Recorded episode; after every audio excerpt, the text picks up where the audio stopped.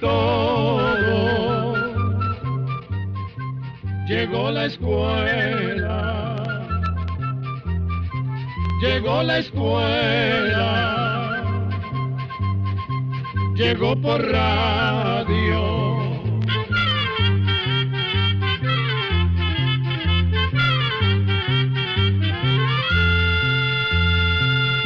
Oigamos la respuesta. Es el programa que les trae a ustedes el Instituto Centroamericano de Extensión de la Cultura, ICQ. ¿Qué tal amigos? Con el placer de costumbre les damos la más cordial bienvenida a un nuevo programa de Oigamos la Respuesta a través de esta emisora. Iniciamos con la consulta del señor Rommel Araya Martínez, nos llama por teléfono desde San José, en Costa Rica, y nos dice lo siguiente. Quisiera que me hablen del desastre que ocurrió en 1979 en Sverdlovsky, Rusia, en una fábrica secreta donde fabricaban anthrax. Escuchemos la respuesta. Antes de responder a su pregunta, don Rommel, Vamos a contarles a nuestros oyentes que se conoce como anthrax a ciertas enfermedades causadas por un microbio o bacteria que afectan la piel, la garganta y otras partes del organismo. Volviendo a la pregunta suya, don Rommel, le diremos que desde hace cientos de años los seres humanos descubrieron que podían usar microbios para ganar una batalla. Para hacerlo tiraban cadáveres o ropas infectadas con microbios que enfermaban a las tropas enemigas. Esto mismo se hace hoy en día cuando se usan las llamadas armas biológicas. En este caso lo que hacen es propagar microbios que provocan enfermedades como, por ejemplo, el botulismo, la viruela, la peste bubónica y el antrax. Las bacterias que causan antrax producen unas esporas o semillitas diminutas que solo se pueden ver con la ayuda de un microscopio. Esas esporas quedan flotando en el aire y al respirar penetran en el cuerpo de las personas o animales enfermándolas. Si no se trata esta enfermedad, puede resultar mortal. En los laboratorios donde hacen las armas biológicas, experimentan con esas bacterias para hacerlas aún más peligrosas. El accidente que usted menciona ocurrió el 2 de abril de 1979 en una base militar rusa donde se estaban haciendo experimentos para crear armas bacteriológicas. Ese día sucedió un accidente fatal en el laboratorio. Las esporas que causan el antrax se esparcieron por el aire. Al principio, las autoridades rusas encubrieron el accidente. Dijeron que las muertes se debían al consumo de carne contaminada por parásitos. Sin embargo, años más tarde se hicieron investigaciones y el error tuvo que ser reconocido. Se supo que este accidente causó la muerte de 100 personas que se contagiaron con la bacteria, se enfermaron y murieron.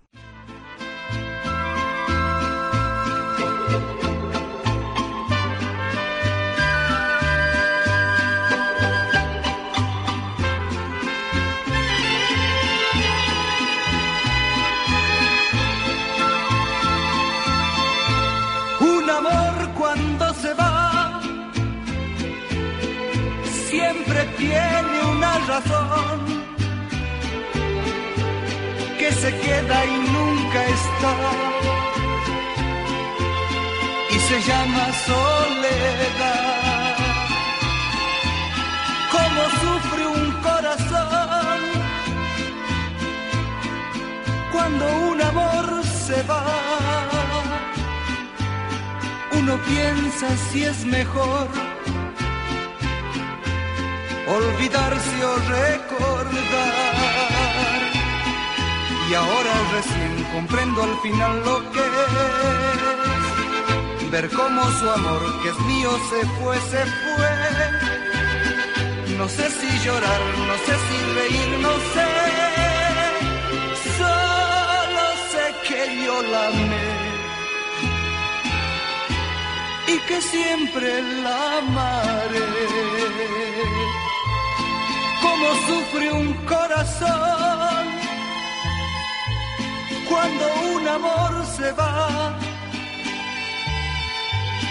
Uno piensa si es mejor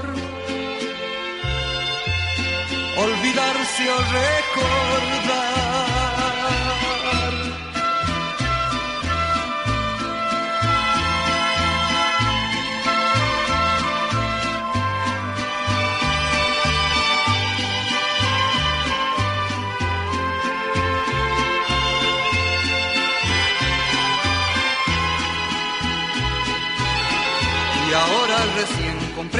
Final lo que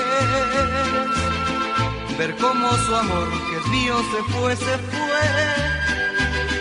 No sé si llorar, no sé si reír, no sé. Solo sé que yo la amé y que siempre la amaré.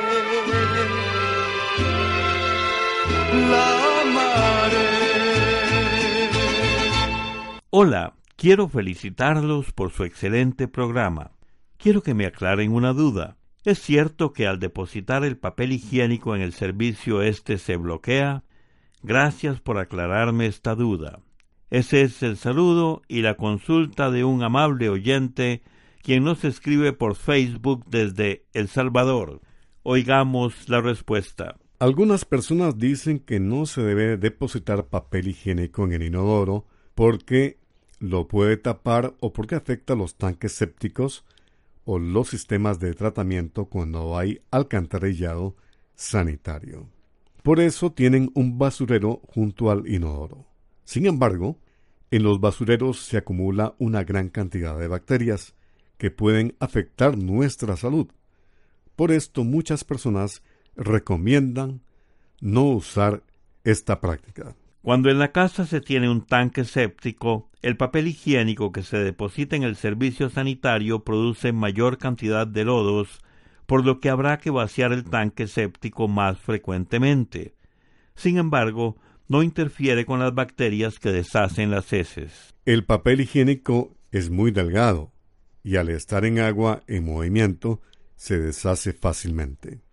Claro que hay que utilizarlo correctamente en cantidades pequeñas cada vez. Pues si echamos un montón de papel de una vez, ni siquiera llegará a la tubería, pues se quedará pegado en el sifón interno del inodoro. Lo que no se debe echar en el inodoro son pañales o toallas femeninas. En el caso de los pañales, se envuelven bien, se echan en una bolsa y se cierran con un nudo para depositarlo en el basurero. En el caso de las toallas femeninas se deben amarrar con su propio adhesivo sin dejar expuesta su parte absorbente.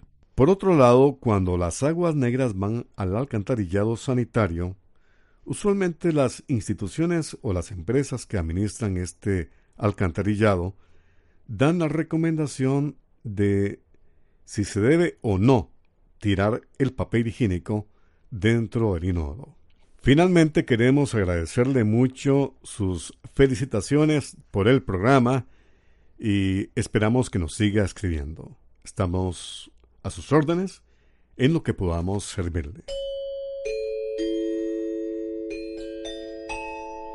De lunes a sábado usted puede escuchar el espacio Oigamos la Respuesta a través de esta radio.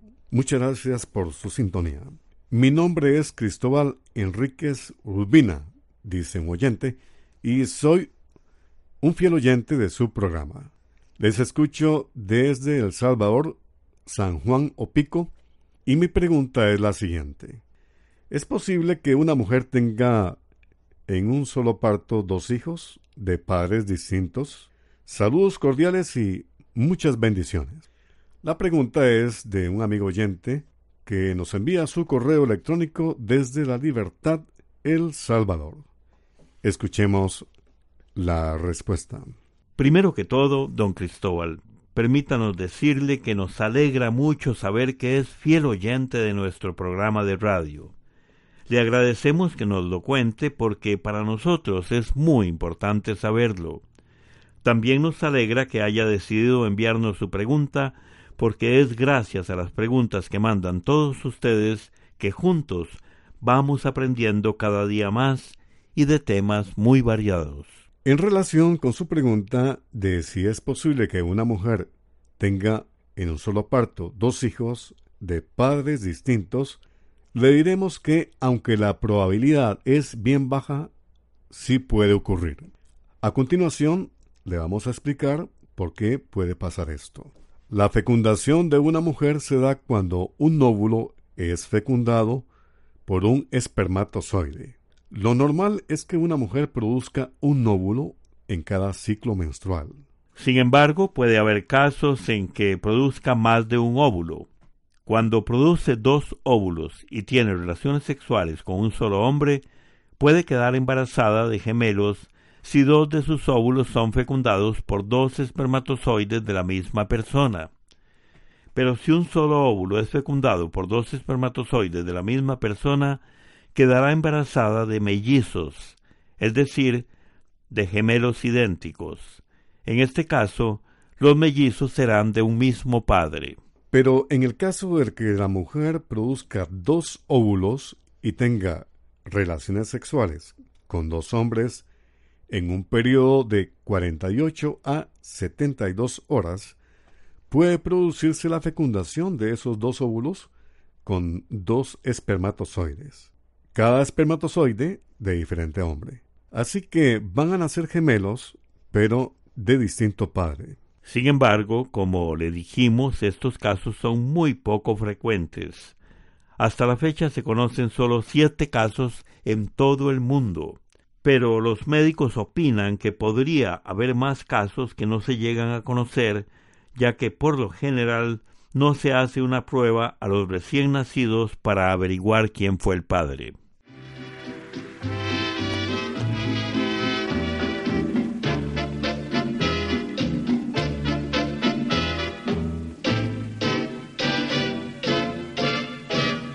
nostalgia llevo dentro del alma.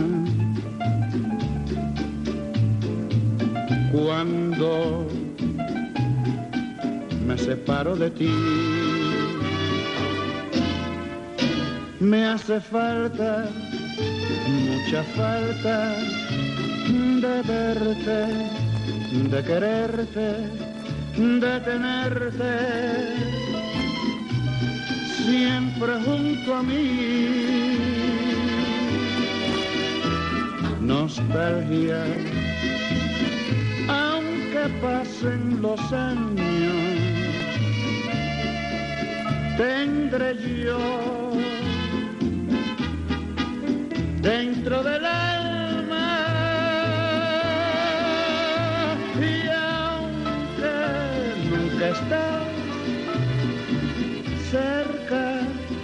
de mi ser, siempre, siempre te de querer.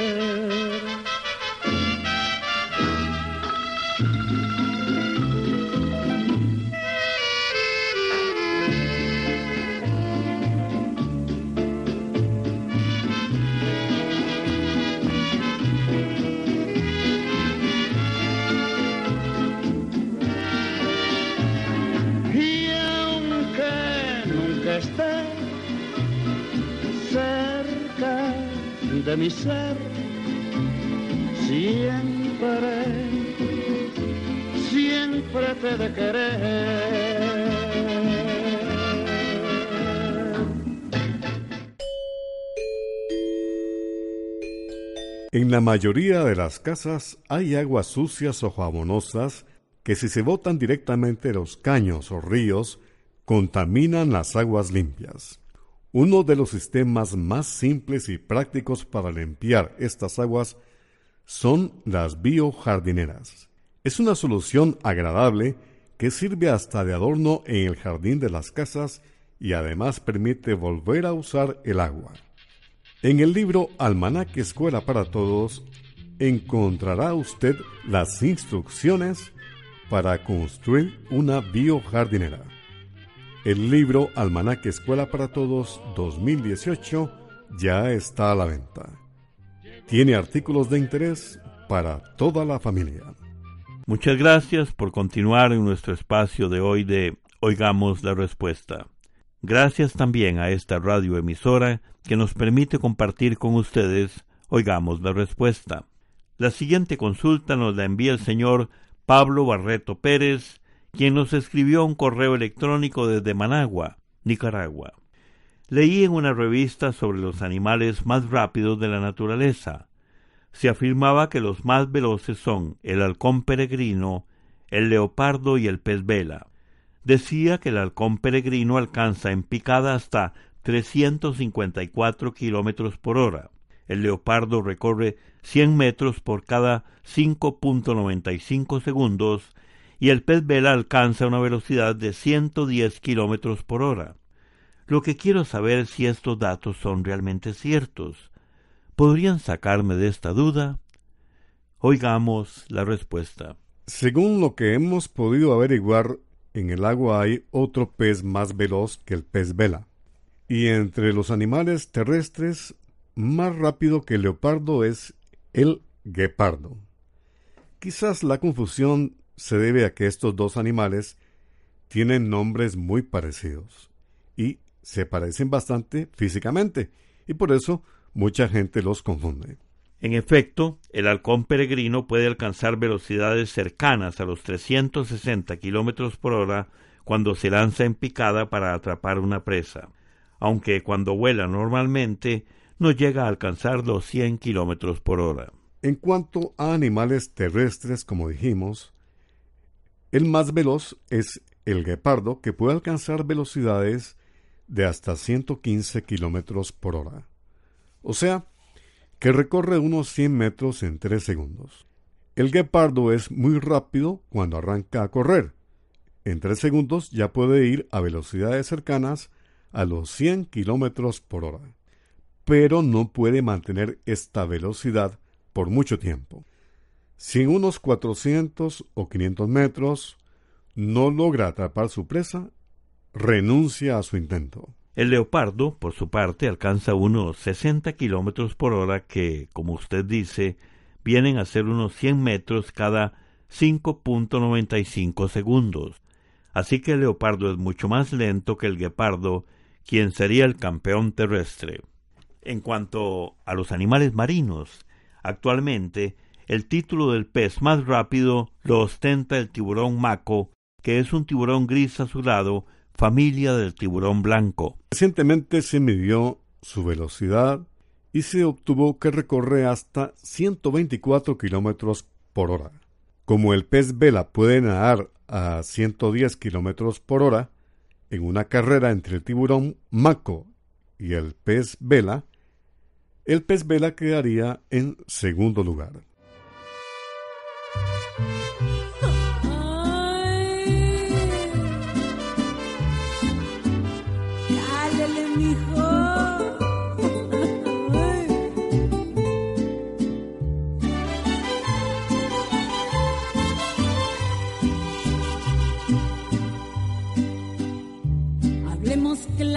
Por favor, hablemos claro. Aprovechemos, este es el mejor momento. No más que sea como dos civilizados. no empecemos como el gato y como el perro. No estás a gusto, está bien y yo lo acepto. ¿Qué quieres que haga si he tenido mala racha? Crees que otra se ha de amarte por completo, ¿por qué me empacas y le buscas y le calas?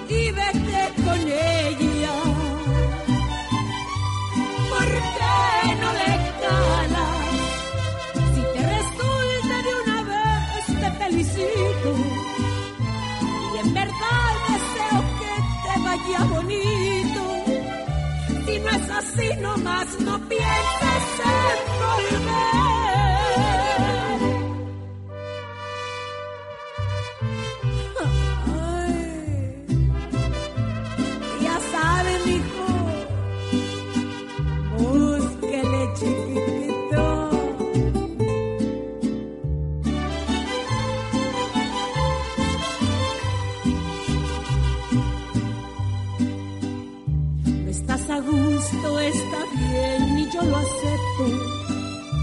¿Qué quieres que haga si he tenido mala racha? Si crees que otra se ha de amarte por completo, ¿por qué no empacas y le buscas y le calas?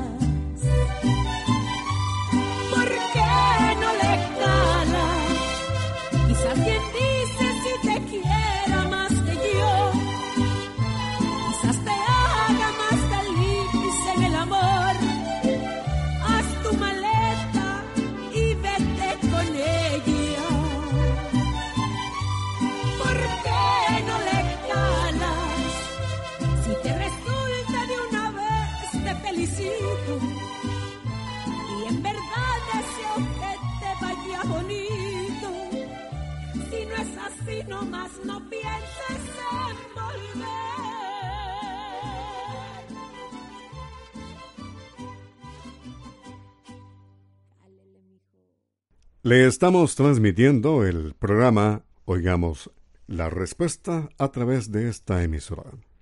Según la Organización Mundial de la Salud, ¿cuántos millones de personas en el mundo tienen síntomas asociados a la depresión? Es la pregunta de un estimable oyente que nos ha escrito desde Punta Arenas, en Costa Rica. Escuchemos la respuesta. Según datos de la Organización Mundial de la Salud, en el mundo hay cerca de 300 millones de personas que padecen depresión. La depresión es una enfermedad frecuente en todo el mundo. Afecta a personas de todas las edades, condiciones sociales y de todos los países. Actualmente es la segunda causa de muerte entre personas de 15 a 29 años de edad. También es un padecimiento muy frecuente entre las mujeres que acaban de dar a luz y afecta a muchas personas de edad avanzada que se sienten solas e incapaces de hacerle frente a sus necesidades básicas. La depresión es algo mucho más serio que una simple tristeza pasajera. La persona que padece de esta enfermedad pareciera ver la vida a través de unos anteojos muy oscuros. Su mente es bombardeada constantemente por pensamientos negativos que aunque trata de resistir, siempre vuelven.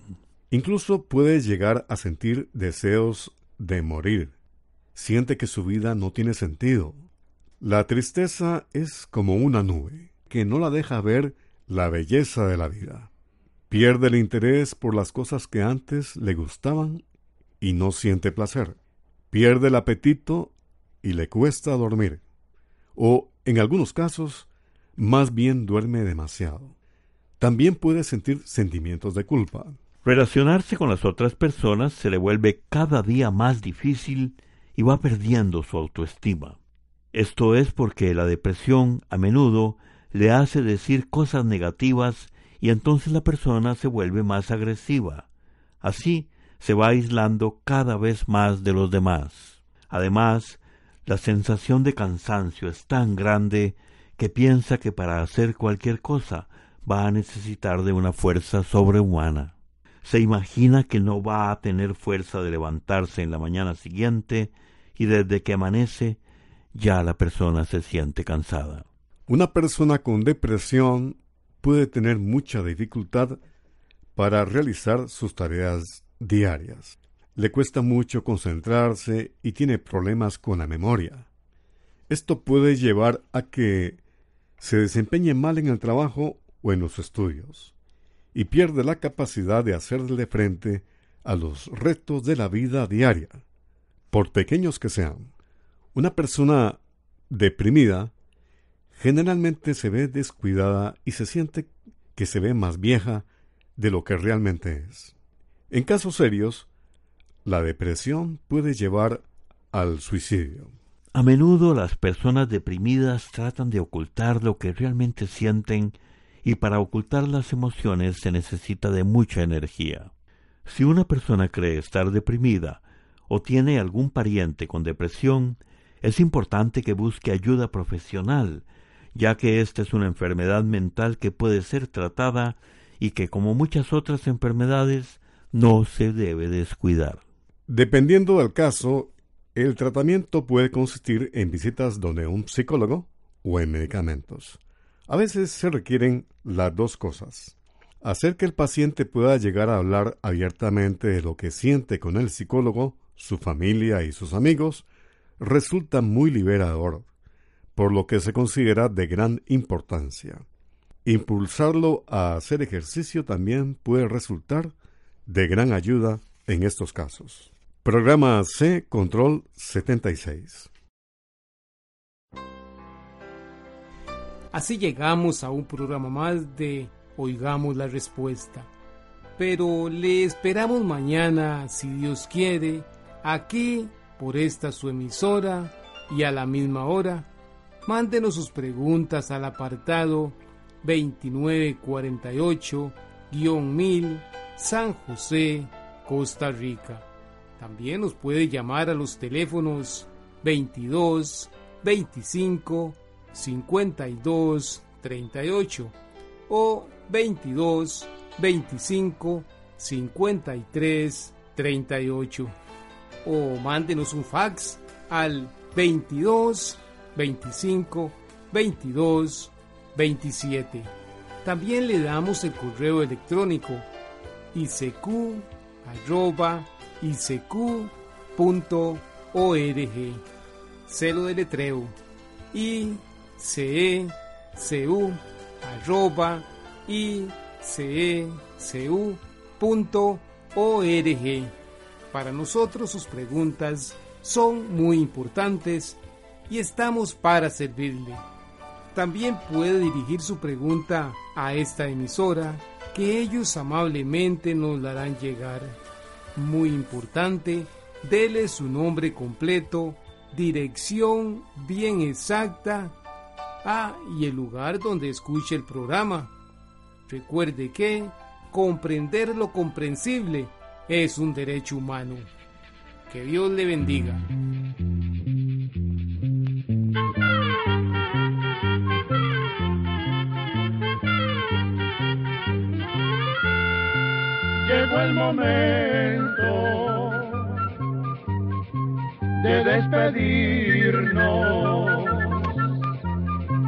Se va a la escuela, se va cantando